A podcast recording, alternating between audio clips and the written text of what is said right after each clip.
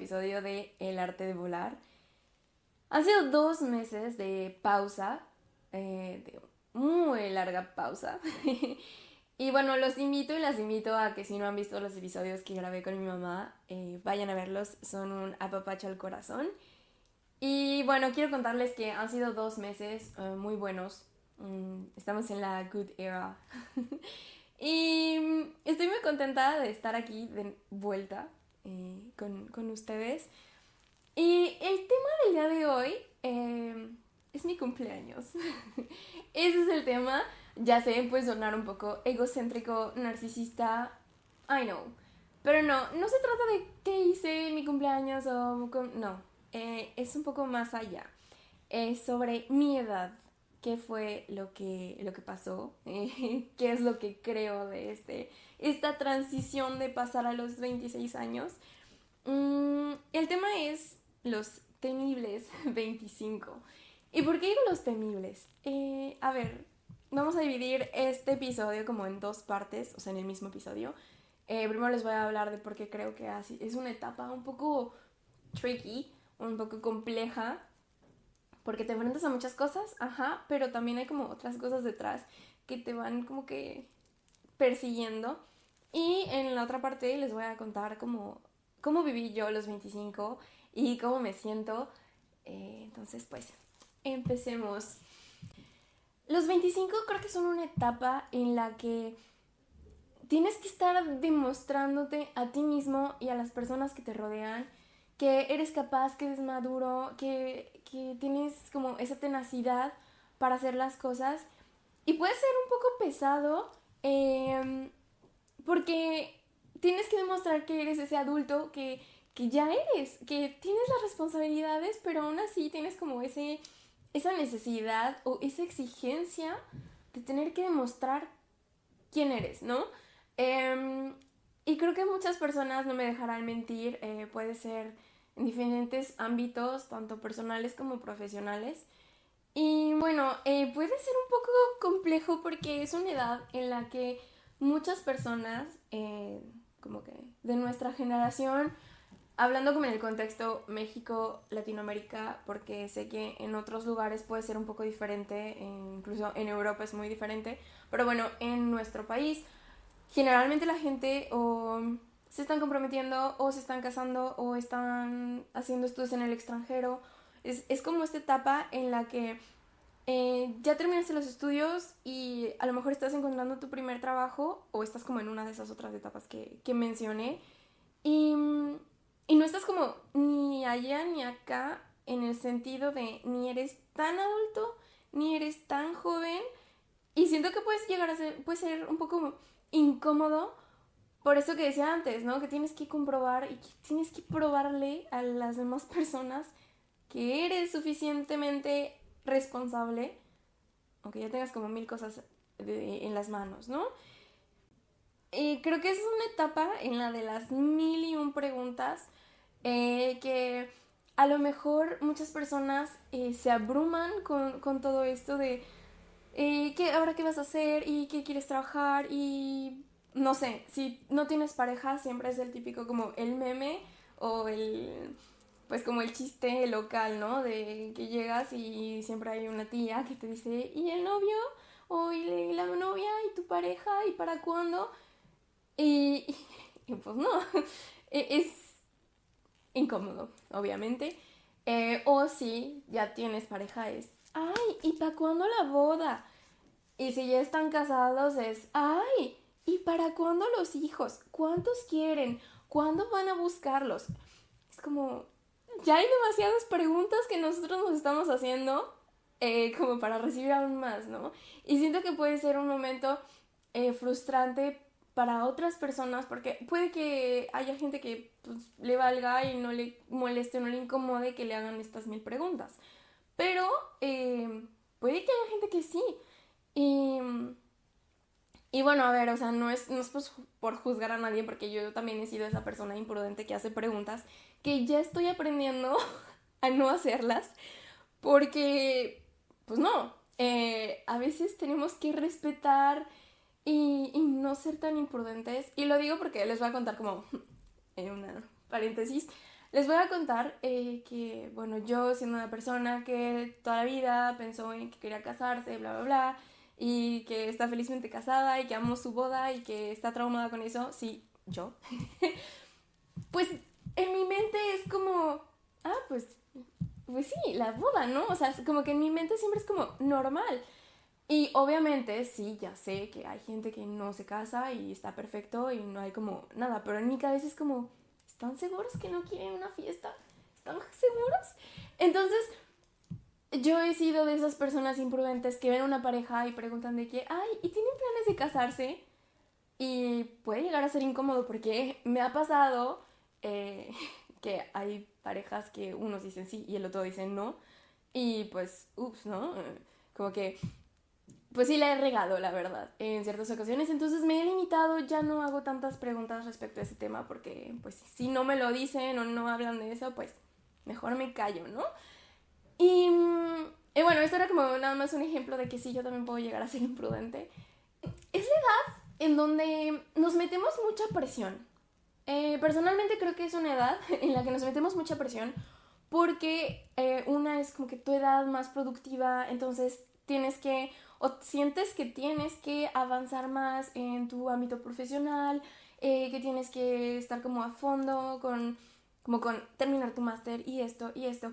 Pero también es la edad en la que eh, a lo mejor es el mejor momento para viajar, para tener, porque tienes un poco más de tiempo libre, porque tienes a lo mejor, sí tienes responsabilidades, obviamente, pero menos que como tendrás en el futuro hablando de en el momento si se quiere tener una familia o simplemente pues teniendo más responsabilidades porque a lo mejor ya tienes un puesto más alto con muchas cosas en mano.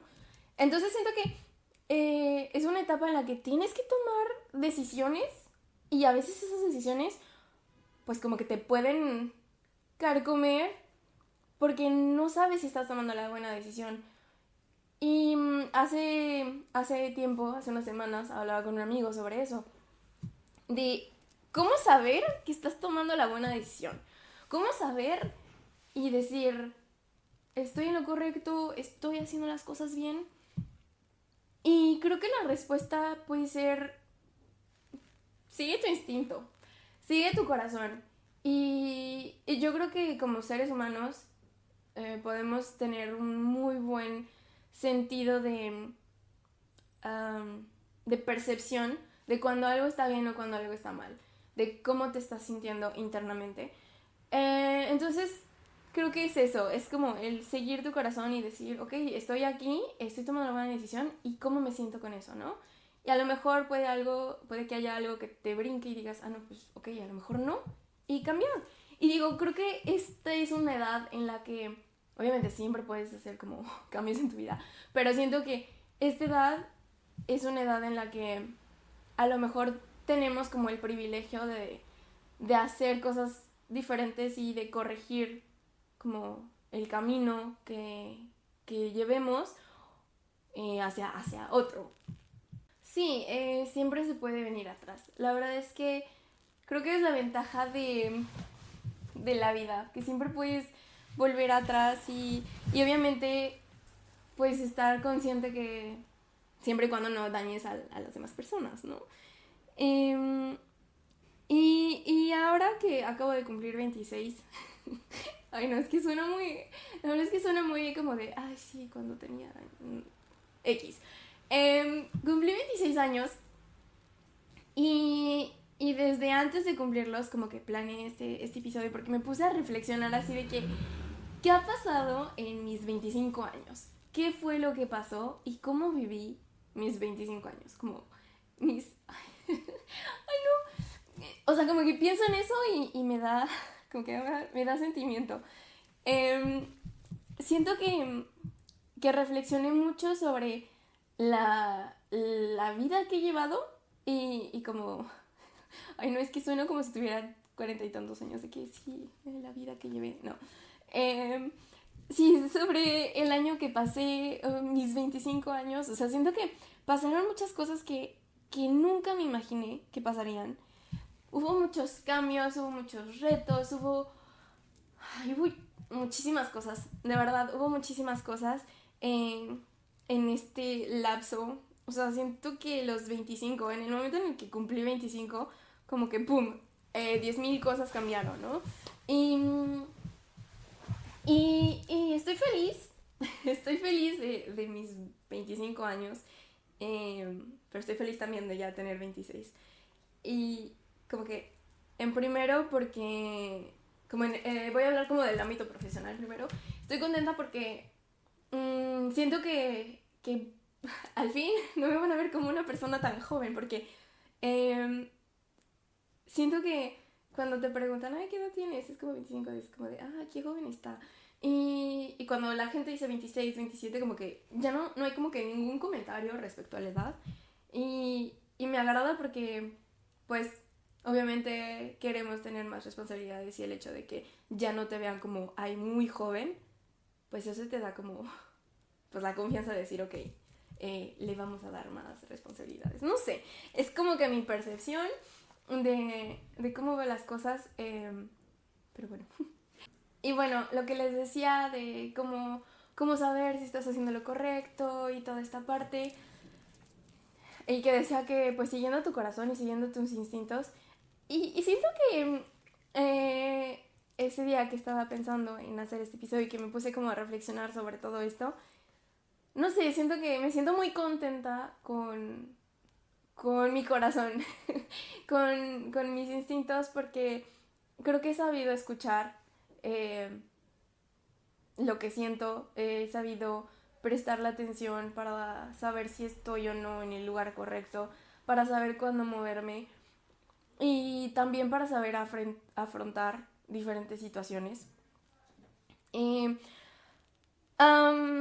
mis 25 creo que se pasaron volando, primero que nada. Eh, se pasaron volando. Eh, volando. Eh, en los 25 bailé, lloré, grité, me divertí. Tuve muchísimos retos, tuve muchísimos obstáculos, pero también supe levantarme mm, después de mm, incluso como que autosabotearme he, sabido como, como aprender de todo esto. no sé, creo que me hice más fuerte, viajé, eh, encontré un trabajo, eh, me casé dos veces con la misma persona, eh, dos bodas increíbles. Y, y, sobre esto es muy curioso porque toda mi vida yo creía o sea, bueno, yo decía, yo me quiero casar a los 25. O sea, en mi cabeza como que tenía muy especificado qué quería hacer y el orden que quería como en mi vida, ¿no? Y bueno, la verdad da muchas vueltas, eh, muchas sorpresas llegan. Y bueno, al final eh, me casé antes de los 25 y a los 25. Em, y, y te das cuenta que puedes como que planearlo, pero pues a veces las cosas no salen como lo planeas y está bien y y eso está bonito. Siento que es muy bonito como también aprender esto y siento que también fue una parte que me dejó estos 25. Em, aprender a lidiar con, lo que tienes y, y sacar algo bueno de eso. Em, no sé, a mí me da mucho sentimiento. siento que fue un año en el que aprendí muchísimo en el que me siento muy agradecida y muy agradecida con la vida, con mis papás. Y, y no sé, ay no, qué pena.